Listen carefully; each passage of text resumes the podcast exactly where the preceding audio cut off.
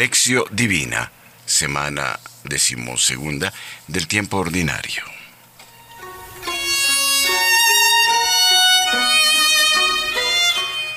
Oración inicial. Concédenos vivir siempre, Señor, en el amor y respeto a tu santo nombre, porque jamás dejas de dirigir a quienes estableces en el sólido fundamento de tu amor. Por Jesucristo nuestro Señor.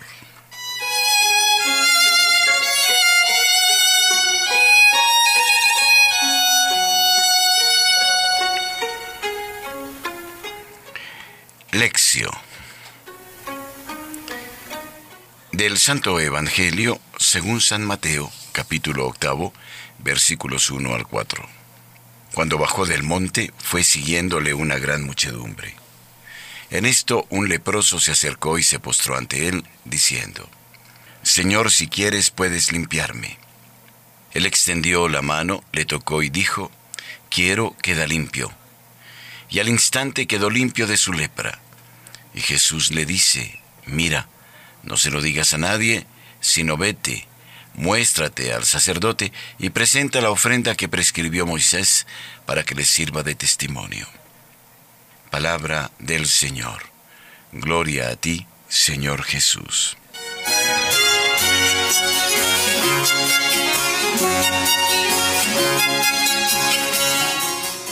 Reflexión Meditación.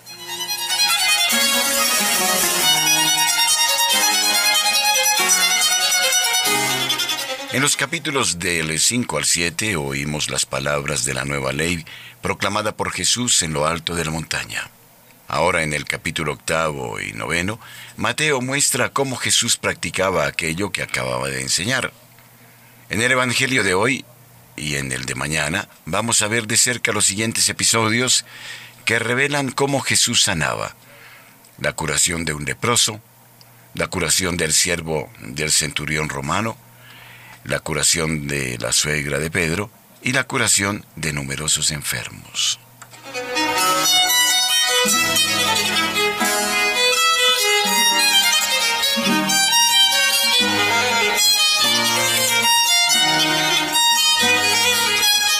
Mateo 8:12 El leproso pide, Señor, si quieres puedes limpiarme. Un leproso llega cerca de Jesús, era un excluido. Quien le tocaba quedaba impuro. Por esto los leprosos debían ser alejados. Pero aquel leproso tiene mucho valor. Transgredió las normas de la religión para poder entrar en contacto con Jesús al llegar cerca dice, si quieres, puedes limpiarme. O sea, no precisas tocarme. Basta con que el Señor lo quiera para que yo quede limpio. Esta frase revela dos enfermedades. La enfermedad de la lepra que lo volvía impuro. La enfermedad de la soledad a la que era condenado por la sociedad y por la religión. Revela asimismo la gran fe de ese hombre en el poder de Jesús.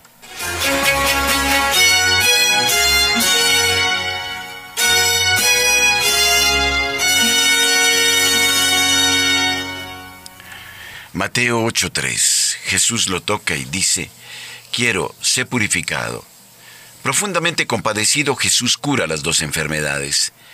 Primero para curar la soledad, antes de decir cualquier palabra, toca al leproso. Es como si dijera, para mí tú no eres un excluido. No tengo miedo en quedarme impuro si te toco. Te acojo como hermano. Luego cura la lepra diciendo, quiero queda limpio. El leproso, para poder entrar en contacto con Jesús, había transgredido las normas de la ley. Asimismo Jesús, para poder ayudar a aquel excluido y así revelar un nuevo rostro de Dios, transgrede las normas de su religión y toca al leproso.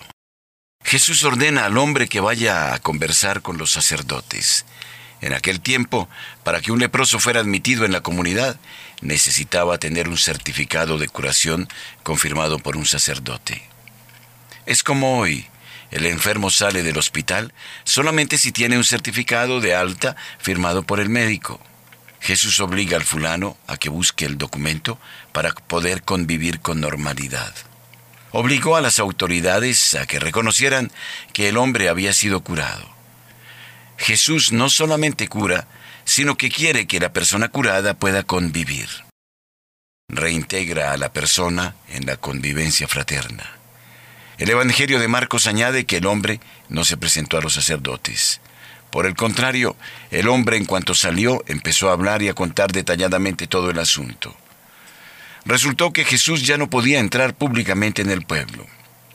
Tenía que andar por las afueras, en lugares apartados. ¿Por qué Jesús no podía entrar ya públicamente en una ciudad? Había tocado a un leproso, y ante las autoridades religiosas y ante la ley de la época se había vuelto impuro. Por eso ahora Jesús mismo era un impuro y tenía que ser alejado de todos. No podía entrar en las ciudades. Pero Marcos muestra que a la gente poco le importaba estas normas oficiales, pues de todas partes venían donde Jesús. Su versión total. El recado que Marcos nos da de este, para anunciar la buena nueva de Dios a la gente, no hay que tener miedo a transgredir las normas religiosas que son contrarias al proyecto de Dios y que impiden la fraternidad y la vivencia del amor. Aunque esto traiga dificultades para la gente, como le ocurrió a Jesús. En Jesús todo es revelación de aquello que lo anima por dentro. Él no solo anuncia la buena nueva del reino, él mismo es una muestra, un testimonio vivo del reino, una revelación de Dios. En él aparece aquello que acontece cuando un ser humano deja reinar a Dios, le deja ser el centro de su vida.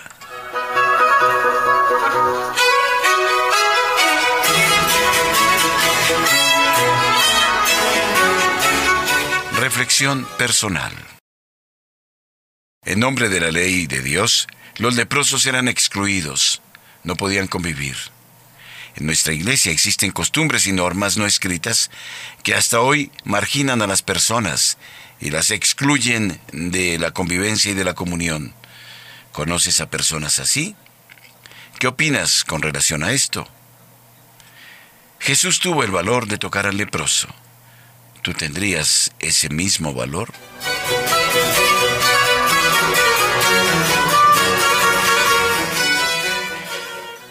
Oración final. Oración.